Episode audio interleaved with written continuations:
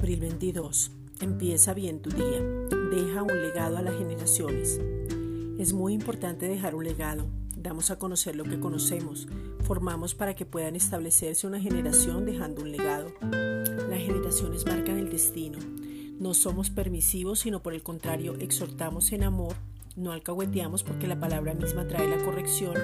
No somos negligentes, descuidados o indiferentes ante las situaciones por el contrario, formamos equipando para que puedan crecer. Damos a conocer la palabra sin escatimar y aún enseñando una y otra vez hasta que se pueda tener una luz en un tema específico y recibir la verdadera libertad. El legado se deja cuando damos a conocer a Jesucristo y el poder de su resurrección.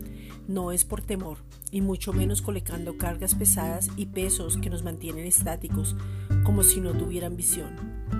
El legado es dejar una herencia y la herencia de Jesucristo. Colosenses 1:12.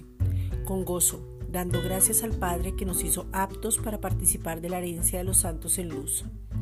Esta es una reflexión dada por la Iglesia Gracia y Justicia.